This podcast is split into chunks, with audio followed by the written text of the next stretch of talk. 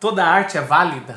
Toda arte é válida? Nossa, quantas perguntas filosóficas hoje. Eu posso usar exemplos musicais também de artistas que fazem a primeira, que aquilo ali é só barulho, que é arte.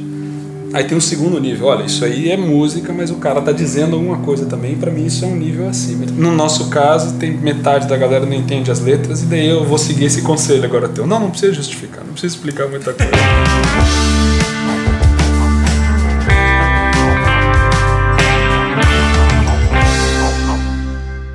E aí pessoal, tudo bem? Meu nome é Marcos Botelho, estamos aqui com o Thiago Arraes essa semana é, e a gente vai falar hoje sobre arte e Deus, tentando encurtar essa distância. Tiagão, e aí, tudo bem? Tudo bom e você, Marcos? Como é que tá a vida? Tá bem, tá bem, faz tempo, hein? Fala um negócio sobre arte, você tá todo envolvido com artes, desde pequeno você, você, você tá envolvido com, mais na parte musical.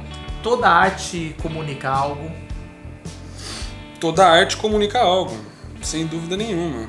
Por onde quer que você vá, quer seja no mercadinho artesanal de Maceió até os muros pichados de São Paulo, toda arte carrega, alguns dizem até, né, escritores, um, um anúncio, um, um conteúdo político, né, uma posição política. Então, sem entrar na questão política, sim, toda arte comunica algo, vem de um lugar, vai para um lugar, quer, mesmo que esse conteúdo e essa comunicação seja não comunicar absolutamente nada concreto e apenas um Está comunicando. Está comunicando alguma coisa, então é inevitável. E aí cai na segunda pergunta, parece aquela, aquelas perguntas, é, o limite do humor, né? Certo. É, toda arte é válida? Toda arte é válida? Nossa, quantas perguntas filosóficas hoje. Porque toda arte tem o seu valor. Agora, teríamos que definir qual que valor é esse, o que, que importa, o que menos importa, se dá para colocar, né, como é que a gente fala, é, níveis de valor de melhor para pior, alguma coisa assim. Mas eu acredito que sim. No meu caso, eu sempre entendi arte com algumas camadas. Eu dei aula, inclusive, sobre isso na FUN. Agora que a gente está conversando isso, que eu não lembrei. Só que eu não lembro exatamente o que eu falei lá. Lá é o seminário do JV essa eu galera aqui, muito. Galera boa. Eu dei aula uma época lá de arte, de música, e a gente passou um fim de semana todo discutindo essas questões. Mas não lembro tudo exatamente de cabeça. Mas eu lembro que tem o primeiro nível, pelo menos da arte, dessa questão do valor, que é expressão, que é você expressar um sentimento, uma intuição e criar alguma coisa. Quer seja um risco, um desenho, meu filho ama desenhar, vai ser da, puxou pro seu pai, pai, estranho. Mas ele ama pintar e desenhar tudo que vem na mente, ele pinta. E esse é um primeiro nível, ele não tem controle sobre o que ele está fazendo, é algo que vem como uma expressão natural para ele, e esse é um tipo de arte. E em segundo lugar, é a arte que eu acredito que é consciente do conteúdo que quer né, expor em outras palavras, meu filho vai crescer, ele vai entender eventualmente que ele tem um talento para se expressar de forma artística, de pintura. Uhum. E quanto mais ciente e sensível ele está aquilo que ele quer comunicar através desse talento, a arte eleva um nível. Eu posso usar exemplos musicais também de artistas que fazem a primeira, que aquilo ali é só barulho, que é arte. Aí tem o segundo nível, olha, isso aí é música, mas o cara está dizendo alguma coisa também, para mim isso é um nível acima. E a terceira se encontra no, na sensibilidade e a intenção da maneira como o conteúdo ele é colocado para fora. Aí cinema ajuda bastante a gente entender pelo menos isso. A maneira como certos diretores organizam um filme, a ideologia ou a adaptação de um livro para dentro, a intencionalidade em colocar aquilo de tal maneira, eu posso citar vários exemplos, isso é uma maneira que faz da, da arte. Sem ser da parte musical, quem são os artistas que têm tocado sua, sua alma? Em que esfera? Musical? Qualquer. Não, sem ser musical. Sem ser musical? Sem ser musical. Sem musical acho que todo mundo pergunta pra você, é só procurar no YouTube. É verdade. Music... Não, nem sempre. Mas, mas enfim, eu, eu, eu, eu sou atraído é, à sinceridade. Mas, de novo, quando a gente está falando diretor, de arte... Diretor de cinema, sétima arte. Lars von Trier. Por incrível que pareça. É até um pecado eu estar tá falando isso ao vivo. Porque e Lars von Trier fez tantos filmes né, polêmicos e tudo mais. Mas eu acredito. Mas qual filme? Fala um, um filme. Então, os, os, Melancolia é um filme que estava no Netflix por um tempo agora, que foi o primeiro filme do Lars von Trier que eu vi, que para mim é, de novo, um exemplo incrível do que se pode fazer com imagens e intencionalidade. Esse é um problema. A gente está vivendo uma época muito do entretenimento. Certo. Blockbusters. Então, é, e, e, tem o seu, o seu lugar, o problema é que não pode ser todo lugar. E certo, aí, tem, acho que na primeira, uma expressão. É, não, é um pacote. Quem tá não lá. quer chegar do trabalho, não quer pensar, não quer chorar. Se, é. se conectar. Agora, é, é, nem, nem, nem toda arte é, é, é entretenimento. Tem artes que tem que não, incomodar. Que tem que, que incomodar. Tem artes que Isso. tem que tirar da zona de conforto. Tem artes tem filmes que, que são feitos para você não chegar ao fim, desligar, Isso. Desligar ou sair do Isso. cinema. E ele tá e, e aí tem o, o, o Huckmark, ele, ele escreveu um livro Arte não precisa de justificativa. Tá. E, e, seria mais ou menos esse caminho? Você acha que a arte é esse, esse o papel? Não, não precisa ser justificado? Não, e, eu... e colocando isso, eu quero, tá. eu quero aí dar uma provocada como um autor gospel cristão. Certo. Assim, que no meio cristão precisa de muita justificativa e se explicar. Certo, certo. No nosso caso, tem metade da galera não entende as letras e daí eu vou seguir esse conselho agora teu. Não, não precisa justificar, não precisa explicar muita coisa. Não, mas eu, eu, eu sigo na, na, música. Bom, eu mencionei Lars von Trier, outro exemplo, antes de eu voltar para essa pergunta, Scorsese, Taxi Driver. É um. Ah. Você assiste aquilo ali, o que ele fez com Taxi Driver em toda a seleção de como contar a história, para mim é, uma, é um. Enfim. Voltando para a sua pergunta agora da questão da justificativa. Eu acredito sim que existe uma dimensão. Eu já tive esse papo com Marcos Almeida também, com tantos outros, né? de que a gente coloca para fora a música, a poesia e deixa. Agora pertence ao ouvinte, é dele e, e eu acredito que existe essa dimensão. Não, não, não, existe, não tem justificativa. Do meu lado, porém, eu sempre fiz um pouco de questão de que ele entenda o que eu quero dizer. Porque quando eu abro as escrituras, o evangelho, eu olho para Jesus, os profetas falando, eu, e é uma obra de arte, você tem narrativa na Bíblia, você tem poesia na Bíblia, você tem toda uma beleza artística, né, literária dentro das escrituras. Só que aquilo ali tem um propósito, para que você entenda. Não é, olha, eu estou escrevendo isso aqui, mas ó, fica à vontade, entenda o que você quiser. Eu não vejo isso ali.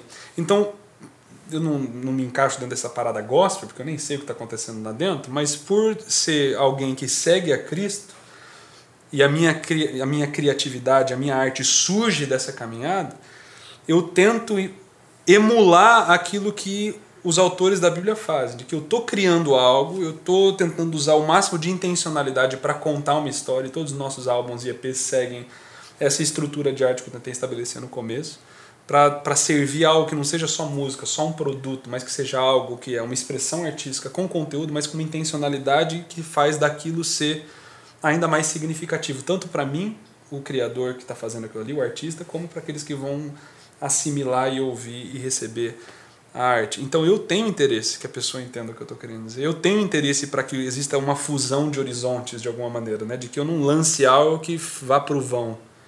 Mas não, mas que chegue em você e para que aquilo encontre brechas na sua vida e espaço na sua vida, para que você encontre uma compatibilidade com aquilo que eu quis dizer desde o começo. Agora, pode não ser exatamente igual. Eu escrevi 17 de janeiro uma música, que eu estava passando por certos conflitos e problemas. Ele, a pessoa que está ouvindo não precisa estar tá passando exatamente pelos mesmos conflitos. Mas entendendo o que eu estou dizendo, ele vai é, poder eu, eu encontrar foi, compatibilidade. Acho que foi Chico Buarque que falou uma vez que as músicas dele são como filhas e algumas se prostituem. eu achei Bom, muito interessante o que ele falou, que no seguinte sentido, você cria sua filha por um, por um propósito. Por um propósito. Mas às vezes ela, foge ela vai fugir do controle e, e e, e vai fazer o que quiser. Vai fazer o que quiser. Vai dançar é na um roda. Pouco, é um Isso. pouco do, do, do, do, do, artista, né? Você é. põe a. Meu pai é cartunista, você comentou aí, né? Meu Sim. pai é cartunista e ele odeia explicar. O que ele está fazendo. A piada. Você certo. explicar a piada é, é, é, matar a piada. Mas a comédia daí é realmente a piada. Você não Explicou pode explicar. porque não, não teve tá efeito. A pessoa, não, e é engraçado que ele conta que às vezes as pessoas vêm, né? Antigamente, hoje ele não faz isso. Ele ia nos, nos congressos e, e fazia igual o Martin Lutero. Ele ia pregando as charges, fazendo ao vivo, né? Ele ia, ele ia desenhando, os caras iam pregando, hum. ele ia fazendo humor uhum. dos cacuetes, as coisas. Igual Roda Viva. É, isso, igual Roda Viva. Ele fazia isso e ele ia colando na, na, nas paredes certo. da entrada da. Zoando da, o pastor. Isso, as pessoas tinham muito medo dele.